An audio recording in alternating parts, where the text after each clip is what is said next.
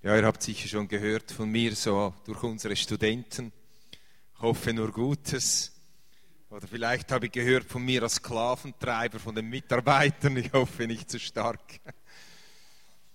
Ja, ich äh, bin 54 Jahre alt, bin doppelter Opa. Äh, und äh, vor 20 Jahren, 19 Jahren habe ich die Quellenhof Stiftung gegründet. Die Quellenhof Stiftung beschäftigt heute 54 Vollzeitmitarbeiter und hat über 100 Betreuungsplätze. Das ist so einer meiner Aufgaben neben der Leitung der GVC-Bewegung. Als Bewegung haben wir in Winterthur begonnen und sind jetzt daran, verschiedenen Städten in der Ostschweiz neue Kirchengemeinden zu bauen. Eine Spezialität von mir und meiner Frau ist es, anderen Menschen äh, die Ferien glücklich zu machen. Ich reise am Sonntagnachmittag ab in die Ferien für vier Wochen und zusammen mit 2100 anderen Menschen. Zuerst auf einer Kreuzfahrt, wo das Reisebüro ein Kreuzfahrtschiff gechartert hat, ein ganzes Schiff, wo ich mit einem Team aus unserer Kirche das Programm mache. Und dann wechsle ich nach Griechenland, wo wir drei Wochen lang äh, Ferien am Meer machen, eine ganze Hotelanlage mit 42 Swimmingpools äh, gemietet haben über das Reisebüro und dort haben wir über 50 Mitarbeiter aus der Kirche mit dabei, äh, Vollzeitangestellte, Ehrenamtliche, Jugendmitarbeiter, Kids und so weiter und wir machen dort drei Wochen ein Programm. Diese Ferien sind dazu da, dass wir das, was wir als Kirche gelernt haben, auch in die Schweiz verteilen können, oder? So hat es aus der ganzen Schweiz ganz viele Menschen katholischer Kirche, aus reformierter Kirche, aus Freikirchen, die dann mit uns da unterwegs sind. Das sind etwa so meine Aufgabengebiete. Ich möchte euch kurz die Vision zeigen unserer Kirche, der GVC. Unsere Vision heißt, wir wollen erleben, wie Menschen aus allen Generationen Gott begegnen und ihr Leben zum Blühen kommt. Also wir sind eine Kirche für alle Generationen, auch wenn wir Generationen Gottesdienste haben, so sind wir als alle Generationen gemeinsam unterwegs. Wir treffen uns immer wieder in den Kursen gemeinsam, äh, Leiterausbildung und so weiter. Und wir wollen, dass Menschen Gott begegnen und dann ihr Leben zum Blühen kommt. Also wir wollen sehen, wie das Leben von Menschen zum Blühen kommt. Und das nächste bitte. Darum bauen wir eine lebensverändernde, das ist uns wichtig, begeisternde, gesellschaftlich relevante Kirche. Da sind wir beim Thema gesellschaftlich relevante The Kirche sein. Das ist schon länger bei uns in der Vision drin. Und äh, was ist eine gesellschaftsrelevante Kirche oder was ist sie für mich? Für mich ist eine gesellschaftsrelevante Kirche eine Kirche, wenn sie sie nicht mehr gäbe, würde der Gesellschaft etwas fehlen. Eine Kleingruppe, wenn es nicht mehr gibt, würde der Nachbarschaft etwas fehlen, oder? Wenn man eine Kirche wegnehmen kann und niemand würde das bemerken, vom Dorf, von der Stadt, von der Nachbarschaft, dann ist sie für mich eben nicht gesellschaftsrelevant. Wir sind dieses Jahr jetzt als Kirche unterwegs, die Reich Gottes Theologie neu zu erforschen, zu predigen. Wir sehen dort fünf Verantwortungsbereiche, fünf Verantwortungsbereiche, so von der Bibel her. Das eine ist der Verantwortungsbereich der Kirche, das andere der Verantwortungsbereich der Wirtschaft, der Familie, die Eigenverantwortung und des Staates und Politik.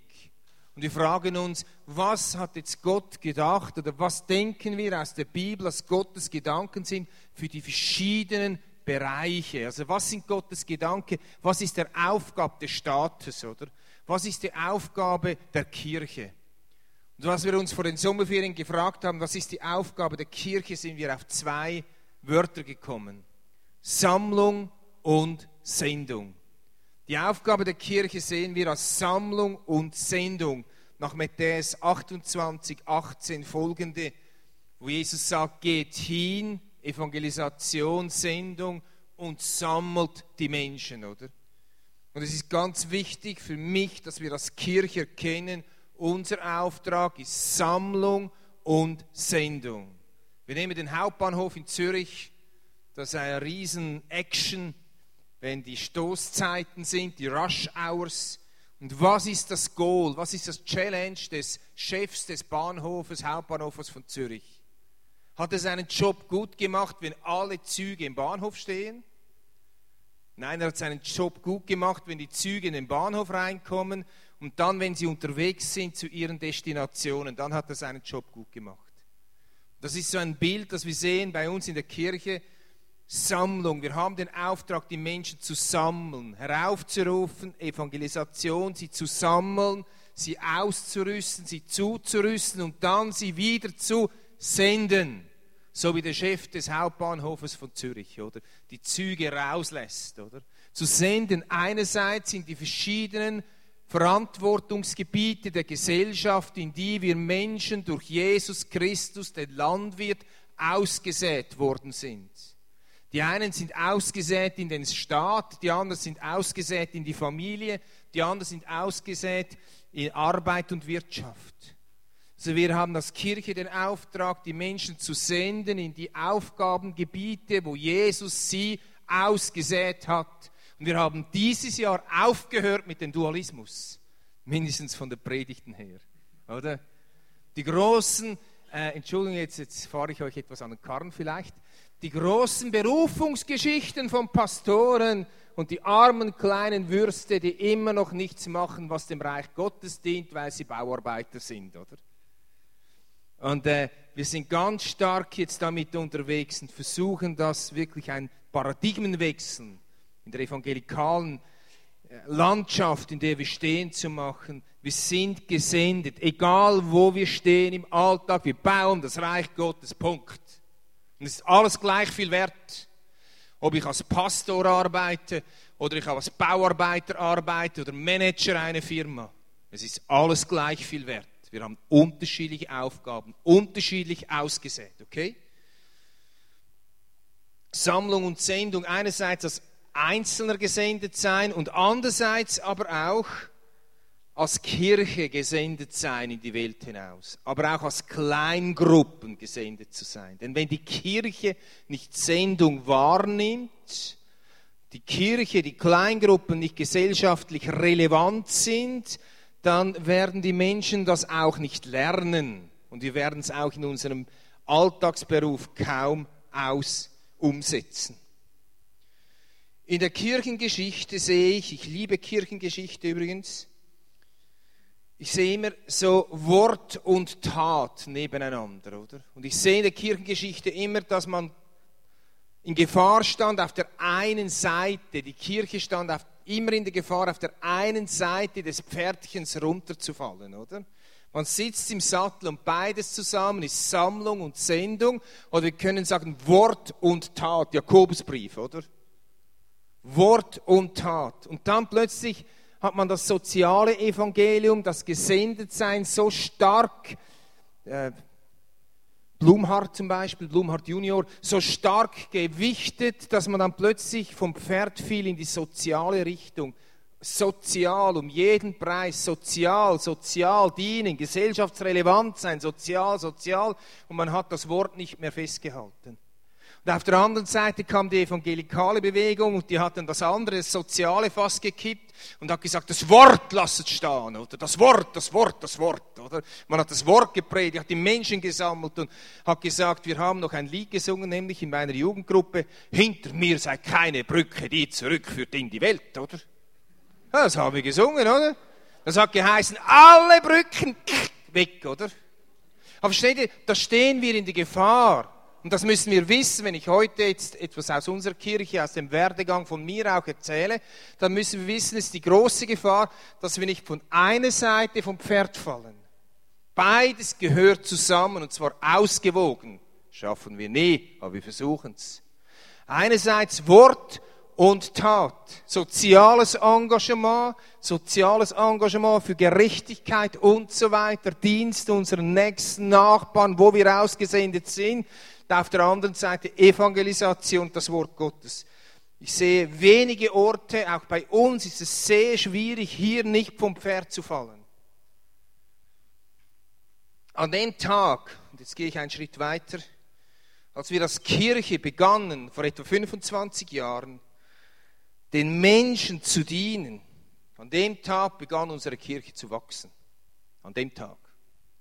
An dem Tag, als wir sagten, wir gehen nicht mehr auf die Straße, um Menschen zu fischen, damit unsere Stühle voll werden, sondern wir gehen hinaus, um den Menschen zu dienen, Jesus vorzustellen und ihnen in ihren Nöten zu begehen. An dem Tag begann unsere Kirche zu wachsen und seit da hat sie nicht aufgehört zu wachsen. Seit 25 Jahren. 5 bis 10 Prozent pro Jahr. Fast alle Kirchen, die wirklich gesellschaftsrelevant sind, im Sinne von, die einen Unterschied machen, der Gesellschaft dienen, wachsen. Jetzt aber aufgepasst. Jetzt sehe ich einen Trend. Der Trend heißt, wir wachsen nicht als Kirche, also lasst uns etwas Diakonisches tun, dann wachsen wir, oder? Das geht nicht. Glaube ich nicht. Ich glaube, dass das der falsche Umkehrschluss ist. Ich glaube, dass wenn wir den Menschen dienen, den doppelten Auftrag von Wort und Tat wahrnehmen, dass dann die Kirche wächst. Aber ich glaube nicht, dass wir jetzt sagen können, unsere Kirche wächst nicht, darum lasst uns etwas tun und dann wächst sie. Versteht ihr warum? Das ist die falsche, der falsche Beweggrund. Da geht es nicht um den Menschen und um Gott und das Herz Gottes und so weiter, sondern es geht wieder um Egoismus. Oder? Es geht darum, dass meine Kirche wachsen muss und darum tun wir was. Und ich möchte euch warnen, passt auf, nicht in diese Falle zu trampen. Die Menschen merken es sehr, sehr, sehr bald. Denn je kaputter die Menschen sind, je mehr spüren sie es, ob es um sie geht oder darum geht, damit deine Kirche wächst. Das möchte ich ganz klar heute Morgen sagen. Ich möchte euch jetzt ein paar Impulse geben aufgrund von unserer Entwicklung. Ich wusste nicht viel von gesellschaftsrelevanter Kirche in den letzten Jahren. Die ganze Theologie wusste ich nicht. Aber irgendwo intuitiv haben wir das einfach getan. Heute haben wir die Lehre dazu. Es ist schön, wenn die Lehre zuerst kommt und da kann man es tun. Aber es ist viel in meinem Leben. Ich weiß nicht, warum ich es getan habe. Und später habe ich es irgendwo wieder gelesen und gesagt, ah, darum habe ich es getan. Und jetzt kann ich es noch präziser tun, weil ich jetzt die Lehre dazu habe. Aber eigentlich seit ich in dieser Kirche arbeite, habe ich mich gefragt und hat sich auch die Kirche gefragt, wo braucht es uns? Wo braucht es uns? Wo, wo sind wir notwendig? Ich habe immer mit, bin mit offenen Augen durch die Menschheit gegangen, oder? Ich habe immer meine Antennen ganz weit ausgefahren, mich gefragt, wo ist eine Not? Wo ist irgendjemand, der mich braucht, der uns braucht? Wo in der Zeitung gelesen, wo gibt es irgendetwas, wo ich sehe, die Menschen stehen an, wo etwas wäre für mich persönlich oder für unsere Kirche zu dienen. Und so haben wir im Laufe der Zeit auf verschiedenste Art und Weise den Menschen gedient. Wichtig ist, dass ich mich vorbereitete zu sehen, dass sich dieser Dienst immer wieder veränderte. Es gab nicht einen Dienst, eine Art, dem Menschen zu dienen, und das ist jetzt geblieben 25 Jahre lang. Es gab immer wieder Dinge, wo wir sahen, da sind wir gefordert als Kirche und jetzt können wir hier dienen und dann ist dieser Abschnitt wieder mal vorbei und da gibt es einen anderen Dienst und einen neuen Dienst. Begonnen hat äh, das Gesellschaftsrelevantsein unserer Kirche eigentlich damit, dass wir mit einer Lehrpredigt Reihe aus dem Buch Nehemia, oder? der Nehemia, der so betroffen war von der Not in Jerusalem und der dann den Mundschenkjob beim König aufgegeben hatte und nach Jerusalem ging, um die Mauern zu bauen. Und das war etwas meine Geschichte. Ich bin leider nicht Theologe. Ich ehre alle Theologen sehr, aber ich bin ein Laie und äh, bin äh, Business gewesen, Zentraleinkäufer, Sportartikel, Product Manager und irgendwann habe ich begonnen, diese Kirche, in der ich zum Glauben gekommen bin, ich bin das Leben lang als gläubiger Mensch nie in einer anderen Kirche gewesen, als in der ich leite. Und also habe sie nicht geleitet von Anfang an. Aber hier bin ich geboren worden, die GVC, bin ich zum Glauben gekommen und hier habe ich dann ehrenamtlich jahrelang gedient und irgendwann ist es gewachsen und dann war die Frage, soll ich sie leiten als Pastor? Also diese, diese Lehre über den Nehemia kam in so in diese Zeit hinein, oder? als ich da den Job aufgegeben habe im Elmoli-Konzern und ich habe mich gefragt, Mensch, um Himmels Willen, was macht überhaupt ein Pastor, oder? Habe ich niemand gelehrt, ich hatte niemand zu beerdigen, die waren noch zu jung, zu verheiraten, die waren zu alt, also was habe ich zu tun? Und äh, wir haben uns dann von der Not in unserer Stadt berühren lassen und sind dann sieben Jahre lang, das ist so eine, eine biblische Zahl, gell? Sieben Jahre, oder? Sieben, hä? Sieben Jahre lang jeden zweiten Samstag einfach auf die Einkaufsstraße gegangen bei uns, bei warmem Wetter, bei Regenwetter, bei Schneetreiben, jeden zweiten Samstagabend sieben Jahre lang dorthin gestanden, ein Grill mit Würstchen, äh, etwas Punsch und, und, Kaffee und gesagt, hey, willst du einen Kaffee und so, willst du ein Würstchen? Und äh, dann haben sie gesagt, ja, warum und so, ja, das ist gratis, wollen mit dir über dein Leben reden. Nicht im Gedanken, die Menschen in unsere Kirche einzuladen, sondern Gedanke, den Menschen von Jesus zu erzählen, ihnen aber auch zu dienen. Sieben Jahre lang. Und sieben Jahre lang konnten wir so zu Menschen Kontakte aufbauen. Ich habe sie dann besucht, ich habe mit ihnen Zeit verbracht, ich ging mit ihnen Schlittschuhlaufen, ich habe Freundschaften gepflegt zu Menschen am Rande der Gesellschaft. Das war so das erste gesellschaftsrelevante, was wir taten. Dann das zweite, nach diesen sieben Jahren oder am Anfang schon von diesen sieben Jahren habe ich eben begonnen, dann einzelne Menschen zu begleiten, einzelne Menschen zu betreuen. Einfach ich mit meiner Frau zusammen. Und aus dieser Betreuung heraus ist dann die Quellenhof Stiftung gewachsen die mit den verschiedenen Institutionen, weil wir gemerkt haben, dass eine Not, es gibt zu wenige Plätze, was machen wir jetzt mit dieser Frage? Ich habe gebetet, ich habe eine Vision gehabt von der Quellenhof Stiftung. Das war ein ganz steiniger Weg zur Erfüllung von dieser Vision, ist heute noch elend steinig. Letztens haben wir gebetet, dass wir die Saläre überhaupt bezahlen können. Und einfach schwierig, vieles schwierig, aber wir haben gewiss, gewusst, wir müssen hier gesellschaftsrelevant werden. Also aus dieser Dienst auf der Straße, aus der Betreuung von einzelnen Menschen ist dann ein größeres Werk gewachsen. Versteht ihr? Ich glaube nicht, dass wir hingehen können und sagen, komm, wir machen ein Sozialwerk. Das wird oft versucht heute. Sondern ich glaube, dass es wie von Gott gegeben werden muss. Also wir gingen auf die Straße da kamen die ersten Drogensüchtigen und psychisch Kranken. Wir haben sie begleitet. Wir haben ihre Hunde im Gottesdienst betreut. Wir haben all das Zeugs. Wir haben Entzüge gemacht, Ferienhäuser gemietet mit ihnen. Und aus dem heraus wuchs dann dieses soziale Engagement der Quellenhof Stiftung. Heute sehe ich einen anderen Ansatz. Ich ich sage einfach, passt auf bei diesem Ansatz. Er kann auch richtig sein, versteht mich richtig. Aber Leute sagen, wir wollen etwas machen, komm, wir gründen eine Stiftung.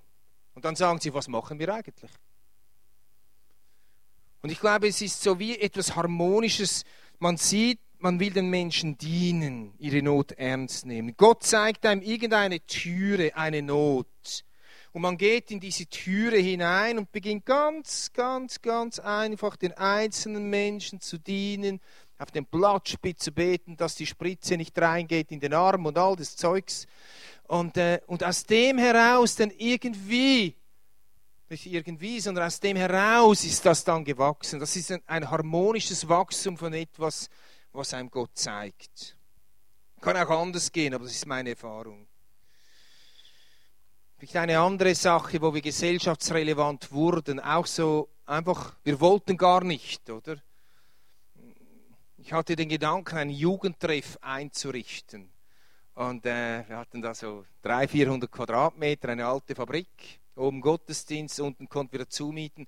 Wir richten einen Jugendtreff ein und ich sagte, wir sind ein Jugendtreff für normale Leute wie ich früher auch sagte, wir sind eine Jugendgruppe für normale, gesunde Leute. Das war ja dann auch nicht so, oder? Und äh, leider kamen dann 99,9% Kosovo-Albaner in den Jugendtreff, oder? Und über zwei Jahre haben wir diesen Jugendtreff geführt und haben diesen Kosovo-Albanern gedient, oder? Vor 15 Jahren. Diesen Kosovo-Albanern, die haben unsere Mädchen abgezügelt, oder? Und all das Zeugs, die haben in den Ecken gepisst, äh, in den Raum geschissen, die haben, kamen mit Waffen an und die haben äh, dreimal in unsere Jugendräume eingebrochen. Das war furchtbar schrecklich, oder? Da war der erste Einbruch, die Stereoanlage weg. Dann haben wir eine Stereoanlage gekauft. Dann war der zweite Einbruch, Stereoanlage wieder weg. Dann war der dritte Einbruch. Dann haben sie die Staubfeuerlöscher genommen, zwei Stück. Wer hat schon mal so etwas gesehen, wenn man die lehrt?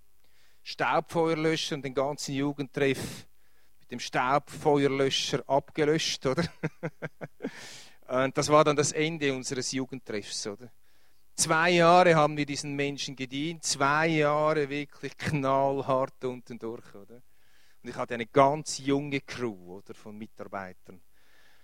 Und dann war das vorbei und, und, wir dachten, das war alles umsonst. Das ist, äh, was haben wir überhaupt getan und, und so. Und, und dann ein, ein, paar Jahre später war ich in einem Restaurant in Winterthur und wollte meinen Kaffee zahlen. Da kam dieser Wirt der sagte, ist schon bezahlt. Habe gesagt, buh, kenne niemand hier. Sie, ja, der dort drüben. Ich gesagt, du, äh, kenne dich gar nicht. Doch, doch, ich war Kosovo-Albaner in eurem Jugendtreff. Sie war die einzige in der ganzen Schweiz, die mir ein Gefühl des Zuhause gegeben hat. Jetzt, wieder ein paar Jahre später, diesen Sommer war ich in den Ferien, in St. Gallen spazieren und ein Securitas rief, ah, wir kennen einander. Ja, kenne dich nicht. Doch, doch, doch, doch, vom Fabriktreff. Ihr habt mir eine Geborgenheit gegeben, damals vor 15 Jahren, das vergesse ich in meinem ganzen Leben nie mehr. Also seht ihr, ich habe gedacht, das bringt überhaupt nichts, oder? Und doch war es von Gott so geführt, eine Zeit lang, dass wir so den Menschen dienten durch diesen Jugendtreff. Und es war furchtbar, diese Klientel, diese, diese Gäste, die kamen. Aber irgendwie später hat mir Gott jetzt nochmal gnädigerweise gezeigt, es war doch etwas, das nachhaltig war, aber einfach nicht ganz so, wie ich mir das vorgestellt hatte. Wir haben dann ja, die, die Stiftung, die läuft jetzt immer dann nebenbei. Also nebenbei ist ein Arbeitszweig unserer Kirche, die ist weiterhin da. Aber Jugendtreff haben wir aufgehört, dann sind wir umgezogen. Dann habe ich in der Zeitung gelesen, dass jetzt eine Asylantenschwemme ist und dass die Asylanten in äh, Luftschutzbunkern, so wie einige arme Mäuse von euch heute Abend im Luftschutzbunker schläft, oder? Könnt mal ausprobieren, so haben die monatelang in Winterthur in Luftschutzbunkern ganze Familien gewohnt. Und ich habe dem Asylzentrum angefragt, angerufen und gesagt, ja, äh, hm, habt ihr Kindergarten, braucht ihr Räumlichkeiten, äh, wie können wir helfen? Der Mann am Asylzentrum hat gesagt, das erste Mal, dass eine Kirche uns anruft und sagt, können wir euch dienen, können wir helfen. Der erste Schritt war dann, dass die Stadt Winterthur die Asylantenkinder während der Sommerferien zu uns gefahren hat mit dem Wagen. Die haben eigenes Personal gestellt und wir haben die ganzen Räumlichkeiten zur Verfügung gestellt. Die sahen nicht mehr ganz genau nachher so aus, wie sie vorher ausgesehen hatten. Das ist der Preis. Und dann habe ich gefragt, können wir sonst noch etwas tun? Haben sie gesagt, ja, die Frauen, die sitzen auch so da in diesen äh, Räumlichkeiten unten und, und irgendeine Beschäftigung. Wir haben da eine Frau in der Kirche, alles ehrenamtliche Mitarbeiter, die gut nähen kann. Wir haben in der Kirche einen Aufruf gemacht nach Nähmaschinen. Und plötzlich war dann einmal in der Woche, hat uns die Stadt Winterthur mit ihren Bussen wieder die Frauen hingefahren in unser Zentrum. Und äh, dann haben wir eine Nähstube gemacht, oder? Den Leuten geholfen, Kleider zu nähen und so weiter, bis zu dem Tag, wo dann wieder eine Rückschubaktion war und die Luftschutzkeller sich wieder, wieder leerten und das dann nicht mehr notwendig war. Auch Gesellschaftsrelevanz, wobei ich noch muss sagen, dass der Stadtrat, das ist die Regierung bei uns, die hat nie Freude gehabt an uns, aber die Beamten unten haben immer gesagt, ihr dient uns, es ist uns egal, was die oben sagen. Oder?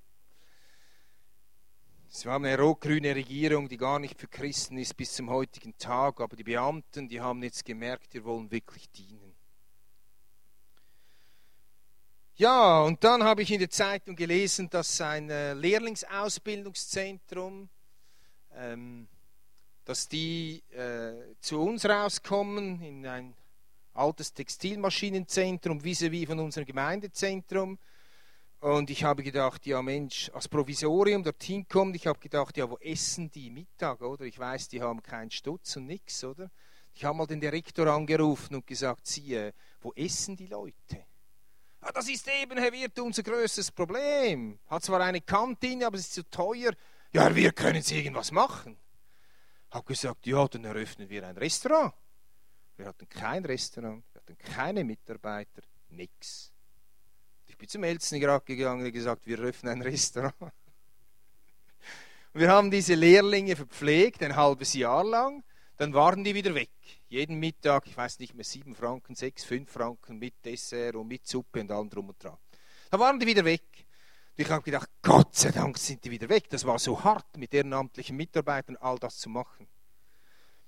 Ein halbes Jahr später bekomme ich eine E-Mail von diesem Schuldirektor, der schreibt mir, Herr Wirt, wir kommen jetzt mit dreimal so vielen Lehrlingen wieder in dieses Gebäude für ein ganzes Jahr, machen Sie wieder Mittagessen für uns. Ich habe gedacht, nein, nur das nicht. Herr, bewahre mich. Ich habe nicht geantwortet. Nein, nein, nein, keine Antwort, oder? Und ein paar Tage später stand er bei mir im Büro sagt, Herr Wirt, wir brauchen Sie. Ich habe gesagt, ja, für was denn? Ja, ich habe Ihnen eine E-Mail geschrieben, Sie wissen doch für was. Ich gesagt, nein, nein, nein, nein, nein, das machen wir. Herr Wirt, wir brauchen Sie. Wo sollen diese jungen Leute sein beim Mittag? ich habe gesagt, okay, okay, okay, okay. Wir machen ein Restaurant. Wir stellen Leute an als Kirche und wir machen ein Restaurant, oder? Und äh, das war äh, ziemlich undankbar, die ganze Sache. Wobei der Reto Lussi, der war jetzt in der letzten Klasse, der hat jetzt Abschluss, der war dann auch ein Kunde bei uns äh, beim Mittagessen. Aber es war sehr undankbar, also das, äh, die haben immer gemotzt, das Essen war nicht richtig und weiß ich was alles. Aber wir haben das durchgezogen, etwa ein Jahr. Dann waren sie wieder weg. Jetzt hatten wir unser Restaurant. Aus diesem Restaurant ist jetzt ein öffentliches Restaurant äh, geworden, das 120 bis 150 Menüs hat, jeden Tag und jetzt zur Quellenhofstiftung gehört. Aber auch das war dann wieder fertig. Dann haben wir uns gefragt, ich war an einer Versammlung der Industrie, wir sind in einem Industriequartier und wir sind dann bei der Versammlung als Eigentümer von Gebäuden auch eingeladen, haben sie von Kinderkrippen gesprochen, haben sie gesagt, äh, die Firmen brauchen unbedingt Kinderkrippen, oder? Da habe ich so meine Hand erhoben und gesagt, ja, äh, vielleicht könnten wir was anbieten, oder? Und dann sind wir ins Gespräch gekommen mit den, mit den Firmen rundherum und äh, sie haben uns dann wirklich angefragt, die eine Firma, könnt ihr eine Kinderkrippe eröffnen? Wir haben lang mit uns gerungen und waren dann eigentlich bereit, diesen Schritt zu machen. Aber wir haben uns gesagt, wir machen diesen Schritt nur, wenn wir A, einen Visionsträgerin haben, also jemand, der wirklich die Vision hat, das auch zu eröffnen, durchzuziehen. Wenn, wenn man so etwas macht, keinen Visionsträger hat, hat man nachher nur Schwierigkeiten, oder? Und B, nur wenn es wirklich ein Bedürfnis ist. Nicht einfach, um eine Kinderkrippe zu eröffnen, weil wir jetzt finden, das wäre noch gut. Sondern nur, wenn es ein Bedürfnis ist.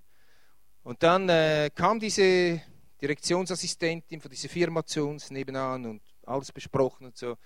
Und dann kam nichts mehr und meine Mitarbeiter wieder angerufen und die Direktionssekretärin hat gesagt, ja, die Reaktion hat sich doch anders entschieden. Sie hat mir den Auftrag zurückgenommen. Wir äh, investieren doch kein Geld in Kinderkrippen. Es war für uns klar. Natürlich hätten wir jetzt sagen können, ja, wir haben die Vision, eine Kinderkrippe, jetzt machen wir trotzdem eine, oder? Irgendwo wären die Kinder schon gekommen. Aber ihnen gesagt, eilig ist in der unmittelbaren Umgebung von uns dieses Bedürfnis jetzt nicht auszumachen.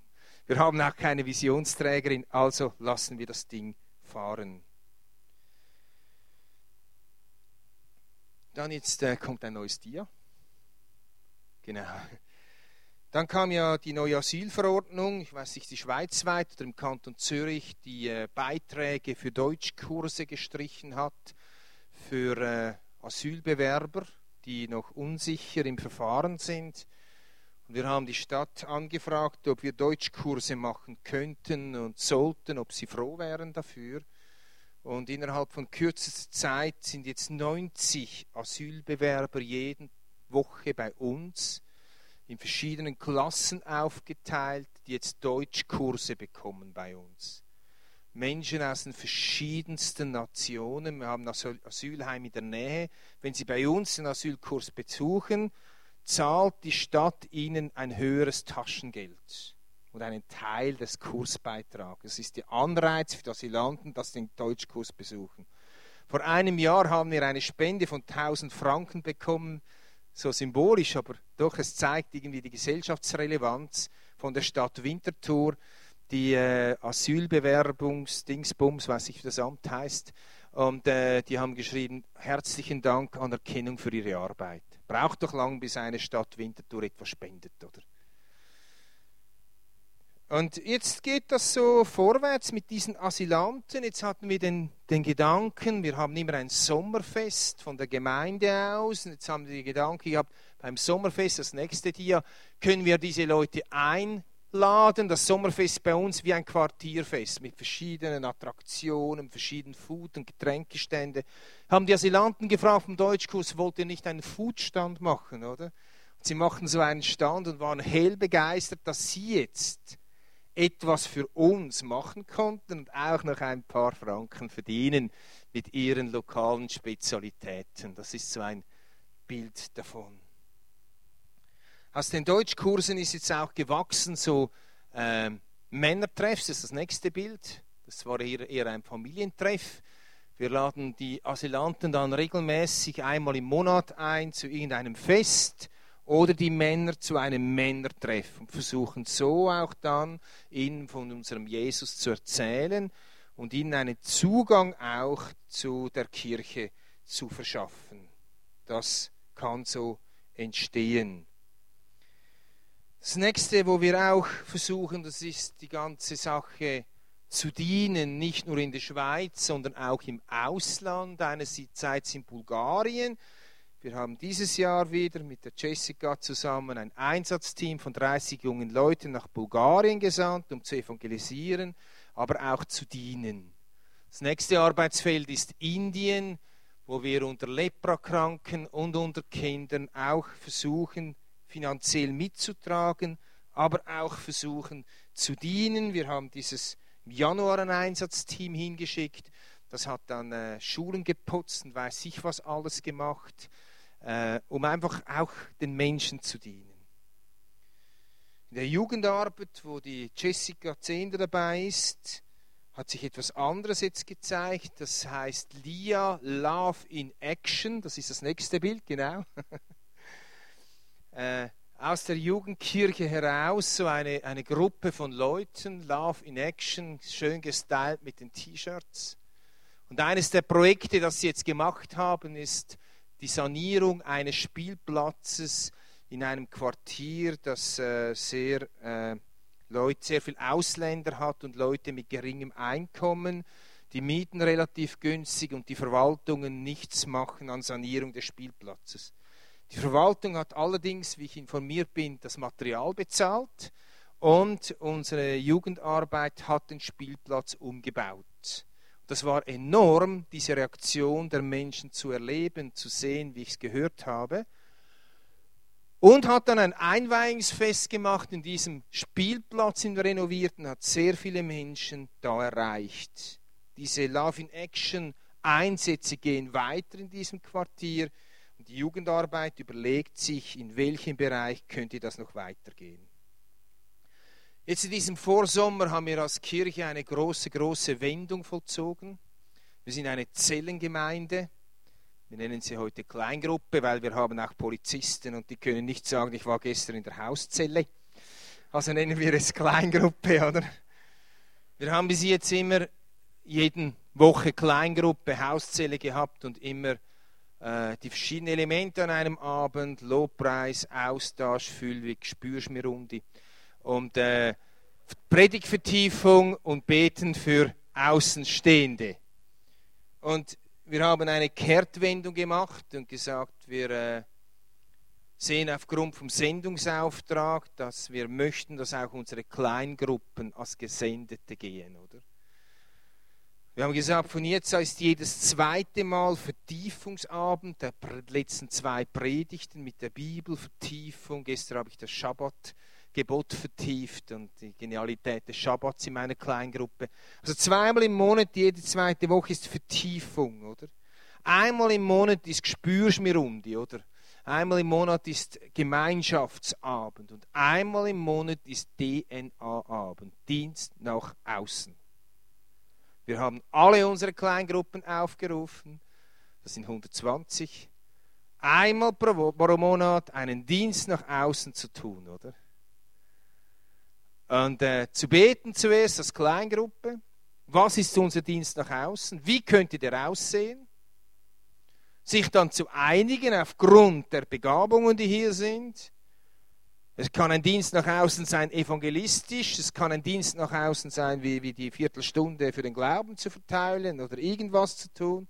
Oder eben ein Dienst nach außen, der diakonisch ist. Und äh, ich muss euch sagen, das hat nicht alle gefreut. Da kamen Worte, ich würde sagen, drei Viertel der Kirche war begeistert und da kamen Worte bis zu heute, das ist Druck, die machen Druck. Ich habe gesagt, ich mache keinen Druck, ich muss es selbst auch tun. Und äh, das ist schon noch das ist nicht ganz einfach, sage ich das ehrlich. Wir sind in einer nicht ganz, ganz einfachen Situation. Ich merke das, ich höre das immer wieder. Ich sehe, Kleingruppen gehen mit Begeisterung hin und andere Leute sind jetzt auch aus, ein paar aus der Kirche sogar ausgetreten. Einige gehen nicht mehr in die Kleingruppen, weil sie sagen, das ist Druck, ich will das nicht, ich kann das nicht, ich habe keine Kapazitäten zu dem. Wenn ich in die Kleingruppe will, gehe, will ich, dass es mir gut geht, dass mir für mich gesorgt wird und so weiter. Nochmals, wir wollen nicht zusätzliche Stunden von den Menschen. Wir wollen nur, dass einer von vier Abenden in der Woche den Dienst nach außen ist. Inklusive Vor Vorbereitungszeit. Also da kann man zum Beispiel einen Abend vorbereiten, einen Monat später kann man einen Einsatz machen, einen Monat später wieder vorbereiten, wieder Einsatz, alles egal. Aber wir wollen diesen Dienst nach außen, diese gesellschaftsrelevant, dass in unseren Kleingruppen umgesetzt wird. Nicht, weil wir einen neuen Furz brauchen, sondern weil wir glauben, dass sich das Kleingruppenprinzip bei uns langsam so nach 10, 12 Jahren, die, die länger bei der Kirche sind, 10 Jahre gefragt habt und wie geht's dir und äh, äh, was hast du mit der Predigt anzufangen, irgendwie ein neues Element hineinkommen muss.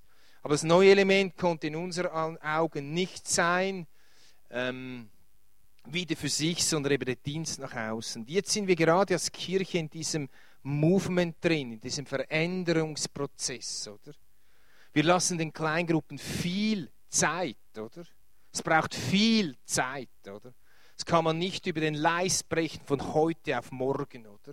Es braucht viel Zeit, es braucht viel Lehre, oder? Es ist wirklich mit Widerstand ist es verbunden. Wir sehen klar den Zeitgeist. Was bringt mir die Kleingruppe, oder? Was bringt es mir? Es braucht von mir und der Leiterschaft Mut und Bereitschaft hinzustehen und auch diese Schwierigkeiten auszuhalten. Aber ich habe genug in meiner Zeit als Gemeindeleiter erlebt, dass es wirklich immer wieder, wenn man neue Dinge einführt, dann in der Gefahr steht, dass da Widerstand und Druck kommt von Menschen, die Veränderungen nicht wollen. Dabei sage ich, sind wir noch in einer Kirche, wo es uns sehr gut geht. Ich möchte das betonen. Nicht, dass ihr nach Hause geht und sagt, oh, die sind kurz vor dem Ende. Das sind wir überhaupt nicht, oder? Aber wir spüren das enorm stark. Wir spüren das stark, diesen Widerstand. Wir spüren irgendwo, wie wie da jetzt irgendeine Bewegung entsteht, die doch etliche Leute auch sagen, das will ich nicht. Das heißt dann auf Christisch-Deutsch, heißt das dann, ich mache eine Auszeit von der Kleingruppe. Und wenn sie unbegrenzt ist, kann man besser gerade sagen, dann trittst du aus der Kleingruppe aus, weil eine unbegrenzte Auszeit ist ein Abschied in Raten. Wichtig ist, dass es immer wieder Vision braucht in dieser Sache bei einer Umstellung. Oder? Aber es ist wirklich, und ich habe am Dienstag zu meinem Mitarbeiter im Vollzeiterteam noch einmal gesagt, äh, ich bin bereit, hier durchzugehen. Ich bin bereit, die Vision zu vermitteln. Ich bin bereit, auch Schwierigkeiten auf mich zu nehmen, weil ich zusammen mit dem Leitungsteam wohlverstanden, weil wir überzeugt sind, zusammen mit den Ältesten, es ist der absolut richtige Weg. Aber ich sage euch, es ist ein harter Weg. Jetzt haben wir auch ein paar ermutigende Dinge gehört, zum Beispiel der Meff, oder? Der, Gremlich, kennt ihr, oder? Der, hey, muss die Hand auf. Könnt ihr nachher fragen. Mit seiner Kleingruppe, oder?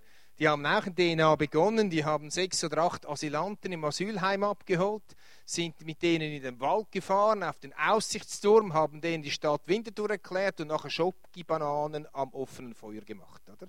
Here to surf, oder? Oder eine, wir haben eine italienisch sprechende Kleingruppe, wir haben ein Stadtfest, ein großes Albani-Fest in Winterthur. Die Kleingruppe hat einen Italienerverein angefragt, der dort eine, ein, so ein, ein Festzelt hat, mit allem, allem drum und dran, oder? Nicht christlich, weltlich. Und äh, haben die gefragt, braucht ihr noch Leute zum Servieren? Die haben gesagt, ja. Und dann hat, haben die gesagt, okay, wir übernehmen den Samstagabend für euch. Jetzt sind die hingestanden mit den T-Shirts von den anderen, haben einen Abend lang serviert in diesem Festzelt, oder? Und die haben ganz viele gute Gespräche. Ja, warum macht ihr das? das ist wahnsinnig und überhaupt und so. Ganz viele Gespräche gehabt. Oder eine andere Kleingruppe hat mir erzählt, dass ihre Nachbarin im äh, Spital ist und niemand hat. Jetzt haben sie in dieser Zeit den Garten da gejätet und, geerntet und so. Haben die Nachbarin äh, besucht im Spital und jetzt reinigen sie noch die Wohnung, bis die Nachbarin zurückkommt. Oder, oder jemand von uns vom Bechalem Drogenentzugstation, ein Drogensüchtiger, hat gewechselt ins Therapiezentrum und jetzt ist die Frage, wer putzt diese Wohnung? Eine Kleingruppe ging hin, um die Wohnung zu putzen. Oder kommt ein Telefon von einer Pastorin von, einer EMK-Gemeinde, die hat gesagt, ihr habt doch da irgend so was DNA, habe ich gehört. Ich habe da jemanden, der muss einen Schaf Schafstall abbrechen lassen. Der hat irgendein Problem, ein Riesenproblem, ein Riesenzeugs finanziell und alles und baurechtlich. Und da sind da vier Jungs von uns sind hingegangen. Es hat geheißen, es geht den ganzen Freitag und Samstag in fünf Stunden haben sie den Schafstall abgerissen. Oder? Die Frau so Augen, Mund nicht mehr zugebracht. Oder? Dass diese Jungs gekommen sind, um diesen Schafstall abzubrechen. Unsere Kleingruppe hat es jetzt so entschieden, dass wir jetzt in die Drogenentzugsstation gehen, einmal im Monat äh, in unsere eigene Drogenzugsstation, die Leute von dort einladen zum Spaghetti essen, zum Minigolf spielen oder irgend sowas. Also, wir sind da sehr in Bewegung, sehr unterwegs, sehr in einer Veränderung drin, die nicht ohne Schwierigkeiten ist. Nicht ohne Schwierigkeiten. Seht ihr, es ist eine, und jetzt bin ich fertig mit den Beispielen, es ist eine große Herausforderung als Kirche, eine lebendige Kirche zu bleiben. Wir haben vor drei Jahren unser Parkarena mit 1250 Plätze bezogen. Wir haben alles, was es braucht. Wir haben ein großes Diakoniewerk, die Quellenhofstift, das direkt zur Kirche gehört. Wir haben ein Alibi, wir machen Diakonie als Kirche, oder? Aber zwischenzeitlich ist das voll professionalisiert, oder? Auch wenn es dort 150 ehrenamtliche Mitarbeiter gibt, die meisten aus der Kirche, ist das doch irgendwie wie ausgelagert, oder? Und jetzt der Challenge, dass in einer großen Kirche auch der Einzelne wieder etwas spürt und motiviert wird und lehrt, dass es den einzelnen Menschen angeht, gesellschaftsrelevant zu dienen, Diakonie zu machen, das wach zu halten. Ich sage euch, das ist unwahrscheinlich schwierig. Ich habe am Dienstag meiner Crew gesagt, ich bin da schuldig geworden. Wir haben verschiedene neue Kirchen gegründet und äh, ich bin noch zweimal im Monat jetzt in unserer Hauptkirche und die anderen Sonntage bin ich oft in unseren Kirchen, in unseren Tochterkirchen, um zu predigen. Ich habe gemerkt, ich bin zu wenig in Winterthur. Ich bin zu wenig da. Ich habe ganz tolle Pastoren, die predigen so gut wie ich, keine Frage. Aber jemand muss der rote Faden durch die Vision wach halten. Steht, es geht nicht darum, dass dann jeden Sonntag gepredigt wird über gesellschaftsrelevante Kirche oder über Diakonie oder über Here to Serve oder was auch immer die Worte sind. Es geht darum, dass einfach am Schluss vom Gottesdienst, im Sendungsgebet oder am Anfang bei der Begrüßung, aber irgendwo immer wieder das vorkommt, dass es wie in Fleisch und Blut übergeht, oder? So wie wir jeden Sonntag für alle anderen Kirchen, Landes- und Freikirchen beten und sie segnen, wie wir jeden Sonntag die, die äh, Israel segnen, auch wenn das nicht allen ganz passt, die neu in die Gemeinde kommen, sagen mir die Leute, wieso segnet ihr Israel? Seid ihr wahnsinnig? Aber steht, so wie wir das machen, müssen wir auch diese, diese, diesen Groove, dass wir hier sind zu dienen, das muss sich so. Versteht ihr, was ich meine? Das ist so schwierig zu erklären. Das muss einfach das, das, das, muss, das muss einfach durchgehen. Oder? Auch diese DNA des Dienstaghaus, das muss jetzt durchgehen. Das muss jetzt in Fleisch und Blut übergehen. Das muss jetzt ganz normal werden. Das muss jetzt irgendwie, jeden Sonntag muss man irgendwo irgendwie davon reden. Als wir nämlich Kleingruppen gründeten in der Kirche, haben wir das genauso gemacht. Wir haben dort jeden Sonntag in der Predigt irgendwo, auch wenn wir die Texte manchmal Entschuldigung Fritz, etwas vergewaltigt haben, die Texte, haben wir irgendwo von Kleingruppen geredet, oder? Jedes Mal irgendwo noch so ein wenig, oder? Also, noch, oder?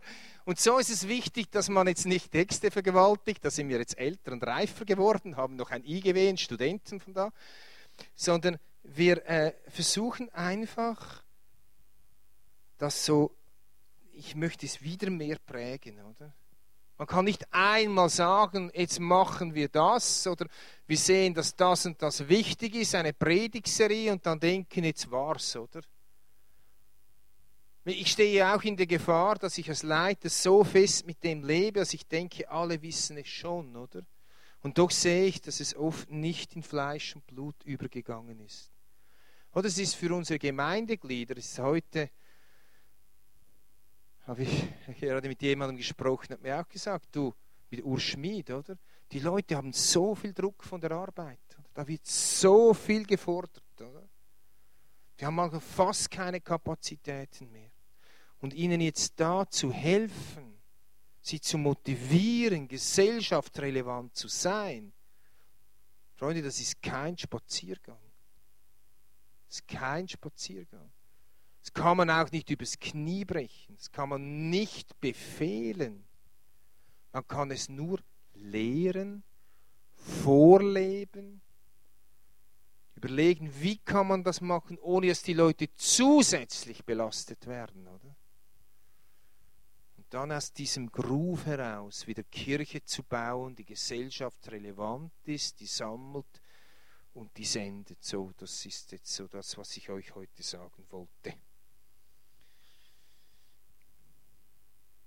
Also ich stehe nicht als einer da, der jetzt genau weiß, was jetzt kommt in nächster Zeit, in einem Jahr oder zwei, da habt ihr einen ausländischen Redner, aber in zwei Jahren oder so kann ich euch vielleicht mehr erzählen oder unsere Studenten mehr erzählen, wie jetzt das umgesetzt wird. Oder? Wir sind ganz am Anfang oder?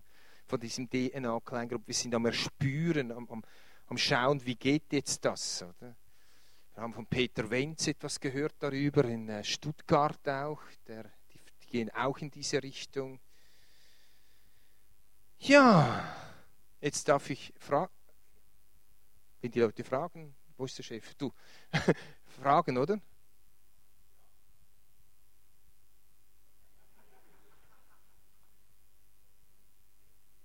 Oder fertig? Ah, gut. Also jetzt könnt ihr Fragen stellen.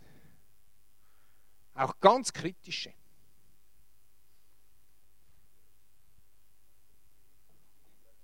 Gell, das geht nicht recht. Ah, gut.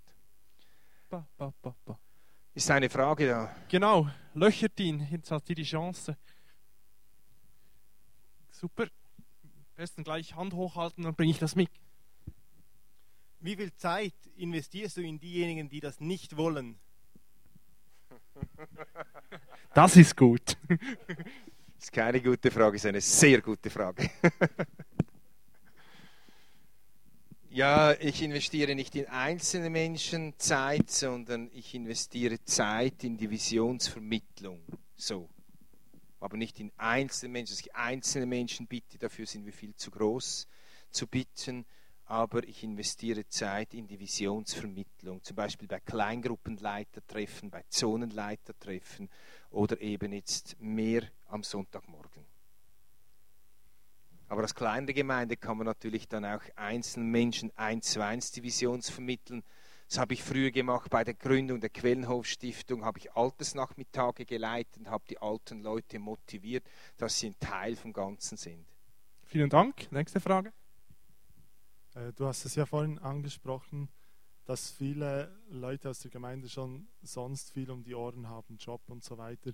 Und ich stelle das auch fest und ähm, frage mich einfach, also wie geht ihr damit um? Also sollen diese Leute einfach wirklich noch mehr machen und sich einfach mehr anstrengen oder was, was habt ihr für einen Lösungsvorschlag? Also einerseits jetzt auf die, den Dienst nach außen ist eben der Lösungsvorschlag, dass wir sagen, nicht mehr, aber einen Abend, den ihr bis jetzt in der Kleingruppe verbracht habt, so viel Zeit, einmal pro Monat Dienst gegen außen. Das war uns ganz wichtig in der Vermittlung. Wir haben gesagt, wir wollen nicht mehr von eurer Zeit. Wir wollen nicht mehr von euch Kapazität. Sie möchten nur, dass ihr einmal im Monat so etwas tut. Wir haben die Kleingruppenleiter gebeten, ob sie es dann tun, weiß ich nicht. Auch nicht dann große Projekte zu machen, die dann wieder die Leute auf Trab halten. Das ist das eine. Das andere in der Mitarbeiterschaft, das erleben wir natürlich auch. Es wird aus meiner Sicht immer schwieriger, Mitarbeiter zu finden. Andererseits der Matthias, der MEF, der versucht jetzt einen Teil seiner Arbeitszeit oder setzt dafür ein, um ehrenamtliche Mitarbeiter, so 22 plus Generation zu gewinnen. Und er erlebt es natürlich, wie viele das sagen, ja, ich wollte mich schon lange einmal melden, aber ich habe, ja, ich weiß auch nicht, oder? Und sind eingestiegen in den Dienst, weil Matthias mit ihnen gesprochen hat und ihnen gezeigt hat, was möglich ist. Es ist schon noch möglich, Mitarbeiter zu gewinnen. Aber man muss dann schauen, dass sie ein Erfolgserlebnis haben und ihnen herzlich danken und sie sehr stark pflegen. Vielen Dank. Nächste Frage da ganz hinten. Ähm, ihr seid eine recht große Gemeinde und habt viele äh, Mitarbeiter. Ähm, die Frage, die ich habe, ist: ähm, Habt ihr in, in Winterthur auch eine Allianz? Ähm, vielleicht für kleinere Gemeinden? Ähm, ist es sinnvoll, sowas in der Allianz anzupacken mit anderen Gemeinden? Oder empfiehlst du das mal in der eigenen Gemeinde aufzugleisen und, und selber zu fahren, als schon das Große zu suchen? Mhm. Die erste Frage ist also die noch, die hast du nicht gestellt, da möchte du hast mir ein Stichwort geben. Das funktioniert also nicht einfach in großen Gemeinden, sondern unsere neu gegründeten Gemeinden sind wieder so, so 50 bis 80 Gottesdienstbesucher und dort setzen wir das, das Gleiche um. Allianzprojekte. Ich bin ein enormer Allianzmann, aber ich sehe es Nehemia-mäßig. Nehemia hat die einzelnen Familien an verschiedenen Stücken der Mauer eingeteilt. Und er hat nicht die Familien, die Goldschmiede und die, die Messerschmiede und weiß, ich weiß nicht, was alles gegeben hat. Er hat nicht die Familien durcheinander gemischt, sondern hat jeder Familie ein Stück Mauer gegeben und hat gesagt, wenn die Posaune blaust, dann kommt ihr zusammen und wir helfen einander, ist Gefahr. Und so sehe ich Allianz. Allianz sehe ich als Bruderschaft und sehe ich als jede Gemeinde ist eine Familie, baut ihr Stück Mauer und wir stehen hintereinander und wenn eine Gemeinde einmal keine Worship-Gruppe hat oder irgendeine Not hat, dann gehen wir hin und helfen aus. Dann bläst sie mit der Posaune. Aber ich habe seit, ich bin 33 Jahre Allianz oder ich war Präsident der Jugendallianz und, alles Mögliche. Und ich habe gesehen, es gibt Orte, da geht das mit Asyl Asylantenprojekten, mit Allianzprojekten. Aber es geht in vielen Orten nicht, weißt du warum? weil die Gemeinden nicht die besten Leute schicken, weil der Hauptpastor nicht sein Herzblut dort drinnen hat und weil er irgendwelche Leute in irgendwelche Komitees und irgendwelche Leitungen delegiert und weil es dann noch um irgendwelche Richtungsdiskussionen geht. Darum bin ich der Typ vom Nehemia. Das ist mein Buch aus der Bibel. Gut. Danke. Nächste Frage. Ich habe noch kurz eine Frage. Äh, du hast vorher angetönt, dass circa ein Viertel aus deiner Gemeinde sich gegen äh, Veränderungen im Generellen wehrt. Wie Bitte, weit, kann ich etwas lauter haben? Danke. Nochmals. Du hast gesagt, dass circa ein Viertel aus der Gemeinde sich gegen Veränderungen wehrt. Ja. Inwiefern gehst du einen äh, Kompromiss ein, ohne die Gemeindemitglieder zu äh, verlieren zu wollen? Oder verstehst du, was ich meine? Ja. Vielleicht habe ich das noch etwas zu scharf gesagt. Ist gut, fragst du mich. Danke vielmal für die gute Frage. Ich denke nicht, dass ein Viertel sich wehrt, aber ein Viertel ist noch nicht aufgesprungen auf diesen Zug. Und da spüre ich so etwas abwarten, bis auch ins Wehren hinein natürlich. Ja. Äh, wir möchten als ganze Gemeinde diesen Weg machen. Wir werden es als ganze Gemeinde machen. Es geht nicht an, dass einzelne Kleingruppen das machen, die anderen nicht Weil dann mache ich einen Visionskurs für neue Gemeindeglieder, erzähle ihnen, wie Kleingruppe ist, dass sie DNA ist. Sie werden in eine Kleingruppe vermitteln und merken, das ist total anders. Wir wollen, dass unsere Kleingruppen in die gleiche Richtung marschieren, aber wir lassen Zeit. Wir lassen den Kleingruppen Zeit für diese Umstellung. Es braucht Zeit. So oft die, der Viertel ist ja oft, sind das ganz tolle Leute auch dabei, oder? Aber die haben einfach etwas länger, oder? Ich bin umgekehrt. Ich kann schnell etwas entscheiden, wenn es entschieden ist. Scheiße, was habe ich gemacht? Da kommt mir alles in den Sinn, was das bedeutet. Es gibt es andere Leute, die hören etwas Neues und sehen alles, was es bedeutet, alle Schwierigkeiten, wenn sie das alles durchgedacht haben, hören von vorne dann Beispiele, wie es funktioniert, sehen begeisterte Menschen das machen, sagen sie, okay, ich versuche es auch. Wir versuchen zu gewinnen, aber wir wollen nicht zwei verschiedene Gemeinden werden. Wir wollen als Gesamtgemeinde vorwärts gehen. Es braucht viel Motivation und das ist eine meiner Stärken. Vielen Dank. Meine Frage geht in eine ähnliche Richtung. Du hast vorhin gesagt, man kann so etwas nicht befehlen, so eine Arbeit. Aber was machst jetzt du als Leiter? Angenommen, jemand widersetzt sich oder einige Gruppen widersetzen sich dem bewusst oder sind nicht deiner Meinung. Also ich nehme das Beispiel der Kleingruppe, Frauenkleingruppe meiner Frau und da ist eine, eine, ein Mit. Was habe ich jetzt gesagt? Meine Frau leitet eine Frauenkleingruppe, ja. Und äh, das ist eine andere Frau und die hat gesagt, das ist Druck. Muss ich das? Hat meine Frau gesagt, weißt du was?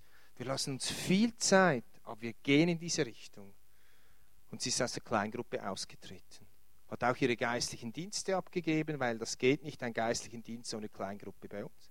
Das ist der Preis. Da habe ich jetzt von ein paar Menschen, nicht von vielen, aber von 10, 15 Leuten gehört, die jetzt in diese Richtung gehen.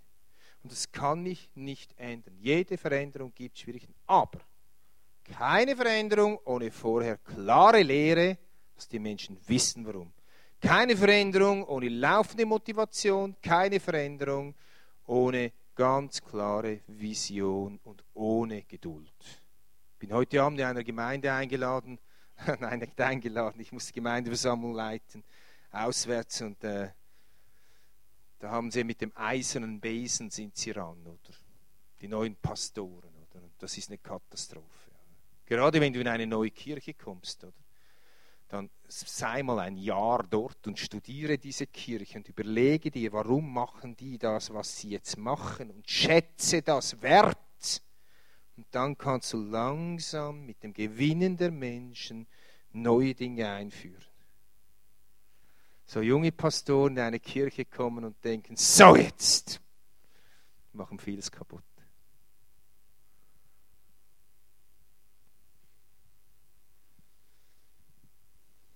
Also ich finde es eine geniale Sache, was ihr da mit den Kleingruppen umsetzt. Äh, für mich ist einfach spontan der Gedanke gekommen, weil eben viele Leute völlig äh, überbeschäftigt sind. Warum nicht einen Sonntagmorgen Gottesdienst streichen oder vielleicht sogar zwei und, ähm, und die freie Zeit nutzen, die Kleingruppen, aber vielleicht auch die einzelnen ähm, Zeit zu schaffen, um mit, mit ihren Verwandten, mit Kollegen, Arbeitsfreunden und so Zeit zu verbringen. Weil ich, ich merke einfach, ähm, in meinem Umfeld, es, es braucht viel Beziehung und wenn ich als Kleingruppe zum Beispiel Asylbewerbern äh, Unterstützung gebe, dann ist das mega cool und ich denke, das ist extrem notwendig. Aber es ist halt auch wieder ein Dienst. Okay, habe die Frage verstanden, danke vielmals. Oder mehr auch die Idee. Ich finde die Idee prinzipiell bestechen wäre für uns nicht umzusetzen, denn wir haben auch viele kirchenfremde Leute, die in unsere Gottesdienste kommen. Die würde man dann wieder ausschließen. Und ich bezweifle sehr, dass die Leute, die keinen Gottesdienst haben, an diesem Morgen dann wirklich Beziehung knüpfen würden. Für uns ist der Schabbat, also wir sind keine Siebentagsadventisten, aber der Schabbat, der Sonntag für den Herrn da, steht in der Bibel, es soll ein Tag für den Herrn sein, wo wir anbeten, wo wir die Predigt hören das möchte ich nicht gegeneinander aushebeln. Für uns ist der Sonntagmorgen enorm wichtig, enorm wichtig. Für die Leute, die kommen und für die anderen gemeinsam anbeten und so weiter. Darum würde ich jetzt bei uns zum heutigen Wissensstand und Führungsstand von Gott her das nicht so machen. Ja. Aber neue Ideen, neue Gedanken, warum nicht? Danke. Wer will noch eine Frage stellen? Ja, dann beten wir doch noch, oder? Stehen wir noch auf dazu, ein bisschen gut.